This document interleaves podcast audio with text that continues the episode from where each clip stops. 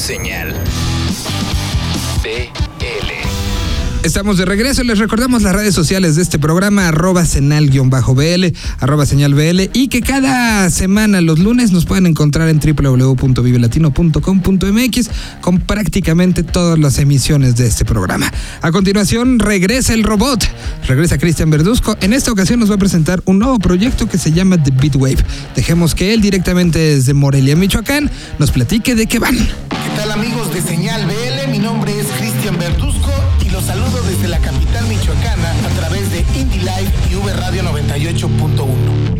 vuelta con las recomendaciones musicales y en esta ocasión lo hacemos con una banda nuevecita. Ellos se llaman The Beat Wave y traen toda la onda electrónica. Este cuarteto moreliano de synth pop se formó hace algunos meses en la ciudad de Morelia y está integrado por César, Abel, Ricardo y Alam. El proyecto de The Beat Wave tiene toda la esencia del synth pop actual mezclado con varios elementos del rock, incluso el shoegaze y el dream pop.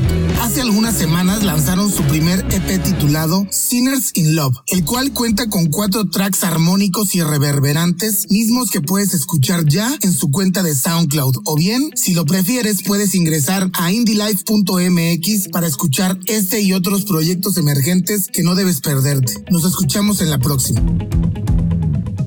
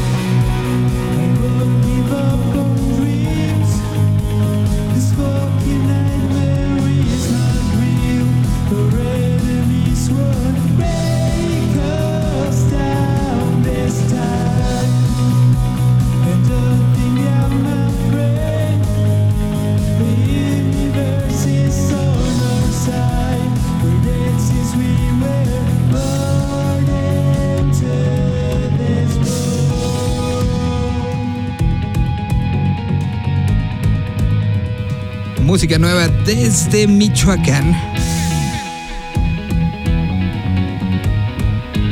Recuerden que siempre estamos abiertos a recomendaciones, ya sea para prácticamente cualquiera de las secciones pueden contactar directo con cada uno de los que las hacen o directo con nosotros a través de las redes sociales oficiales.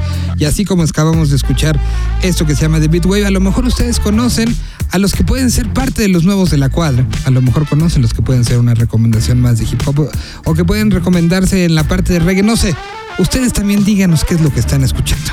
Como a continuación tenemos una plática con uno de los grupos colombianos más importantes en los últimos años, con un crecimiento brutal que los ha llevado a tener no nada más eh, un éxito brutal en cuestión a seguidores, en cuestión a lo que generan allí en Colombia, sino su propio festival y hasta su propia disquera. Platicamos con el subcantante Mario, el líder vocal de Doctor Crápula, personaje que además hace radio y personaje que prometió, y lo puedo decir ya, que va a participar en este programa. Esperemos que sí lo cumpla y que no desenmascaremos al subcantante. Así que aquí está Mario de Crápula platicando un poco y una reflexión sobre los tiempos que vivimos y sobre cómo van terminando esta gira, eh, el circuito por todas las ciudades que esto implica en la República Mexicana y eh, un poco el análisis de cómo lo ve y hacia dónde va. Aquí está Doctor Crápula en Señal BL. Señal BL.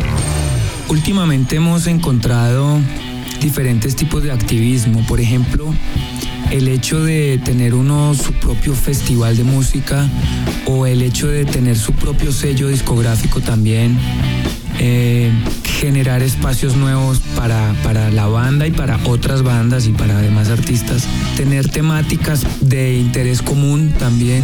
Digo, no, no solamente ahora es ese activismo de tirarle la cochinada al gobierno y solo quejarse, medio quejón, ¿no? Sino que ahora el activismo va es en la construcción de espacios también. Es propositivo. Es propositivo, hace, teje redes, eh, este mundo va muy rápido, la información está girando girando muy rápido y a veces la información te engaña también y te hace creer cosas cerradas y, y, a través de la música tú puedes también poner posturas, puedes decirle a la gente que hay alternativas diferentes de pensar y música diferente que oír, ¿no? Que también hay, hay que hacer un activismo frente a eso porque nos, o sea, nos, nos agarran una canción que se vuelve hit y ya quieren que todo el mundo se la aprenda y que todo el mundo hable de eso.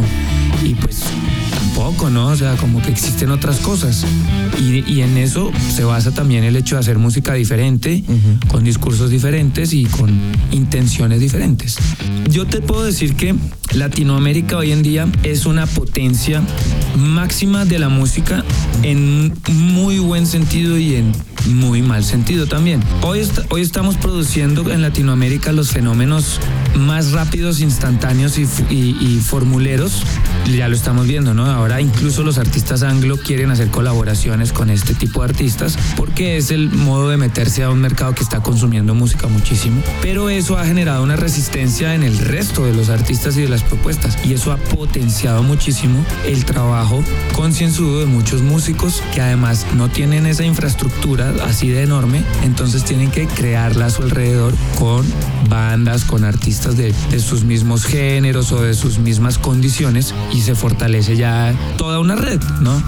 así lo veo yo. Tienes, por ejemplo, bandas eh, uruguayas triunfando en Argentina, bandas colombianas rompiéndola en México, bandas chilenas que van a Colombia y son la sensación, o sea, como que no solamente ya es el, el, el nativo, el artista nativo en su tierra haciendo su, su territorio, sino que va de un lado hacia el otro, ya como tú dices. Esto de la, de la tecnología también permite que la música viaje más rápido y se consolide Latinoamérica como un solo territorio. Lo cual ha sido un sueño de toda la vida. Toda la vida.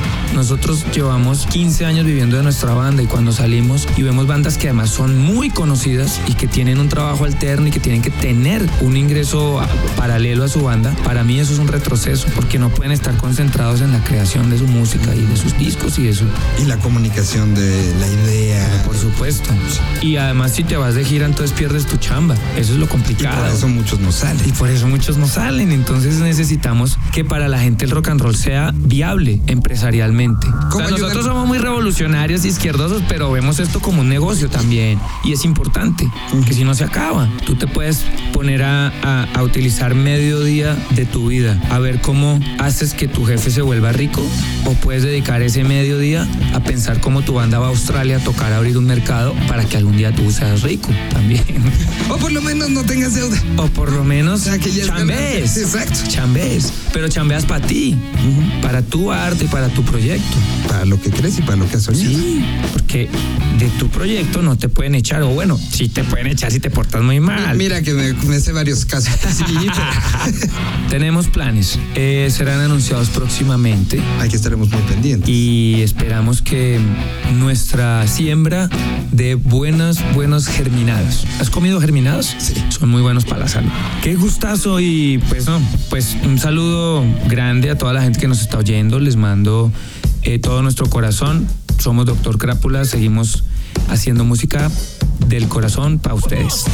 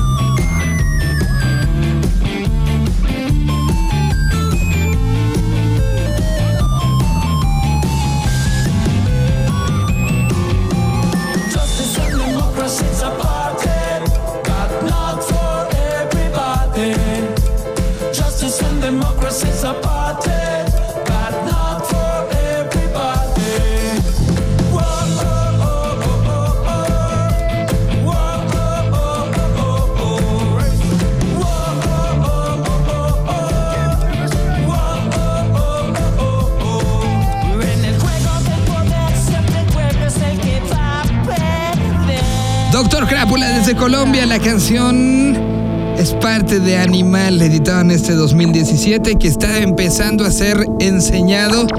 Ya estuvo en Europa, ya estuvo en México y seguirán prácticamente haciéndolo por todo, todo Colombia. En una pues, de las bandas con mayor eh, eh, persuasión en el sentido de no nos gusta algo, lo vamos a cambiar, lo vamos a cambiar trabajando. Y creo que es uno de los grandes ejemplos de estos muchachos. Y bueno, pues eh, antes de despedirnos, recordarles que eh, está todo este programa disponible a través de las redes, eh, tanto en las redes de Facebook, Twitter, de el programa justo como las de Vive Latino. Ahí nos escuchamos cada, cada semana. Dicho lo anterior, nos vamos a despedir con la colaboración de los muchachos de Chart, este conglomerado de personas que sacan numeralias. La semana pasada tuvimos, y si por si se lo perdieron, creo que deberían de regresar un poco en la máquina del tiempo para escuchar lo que fue un análisis sobre el 2016 y la internacionalización de las bandas eh, mexicanas, cómo se ha ido permeando, para que no nos quedemos con la idea de internacionalización con lo que pasó con la selección mexicana. Esa situación eh, terrible, tremenda, que, que de repente a mí lo que más me preocupó es que se hablara de es que hacia afuera nos ven mal, cuando sí, ciertamente fue por el fútbol, pero creo que Latinoamérica y particularmente este país somos mucho más que lo que es el fútbol y por eso voltear y ver lo que está sucediendo en números como se hizo la semana pasada en este programa es algo que nos alienta y nos da mucha ilusión hacia el futuro. Dicho lo anterior, nos vamos hoy prepararon un especial sobre la numeralia de las muertes en la música. Está interesante. Los dejamos son los muchachos de Chart México y a nombre de Jorge Hernández, Ricardo Castañeda y un servidor. Nos escuchamos la próxima semana aquí a través de Señal BL. Hola, seguidores y amantes del rock. Nuevamente los saludamos desde Chart México. Esta semana hablaremos de un tema polémico, las muertes en la música. En Chart también cuantificamos estos tristes sucesos desde que dimos inicio a nuestras estadísticas, por lo que ahora te platicamos de lo que la muerte ha dejado a su paso en los últimos cinco años en el rock internacional y nacional.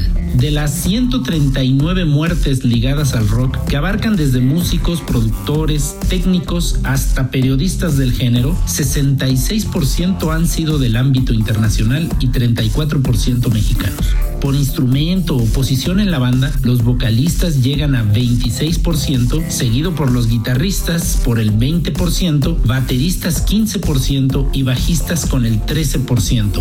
Este porcentaje restante lo van a complementar en forma descendente los tecladistas, técnicos de soporte, gente de medios y otros instrumentos. En el 2013, nuestros registros indican 13 fallecimientos. En el plano internacional recordaremos a Lou Reed y Jeff Hanneman de Slayer, mientras que el rock nacional se vistió de luto por Arturo Rojas de DLD, Manuel Zúñiga, el bajista de la banda Bostic, el legendario Johnny Laboriel y Zaratustra Vázquez de Sonido Changorama. Pero otras bandas que perdieron miembros o personal de soporte fueron los Claxons, La Tremenda Corte y Guante Blanco. Para el 2014 la suma de fallecimientos alcanzó una cifra de 24 bajas. Leyendas del rock and roll americano como Phil Everly de los Everly Brothers y Franny Beecher de Bob Halley and the Comets fallecían en el primer trimestre del año. En julio se notificaría la muerte de John Spinks, guitarrista de The Outfield, y Tommy Ramone. A pocos días de distancia,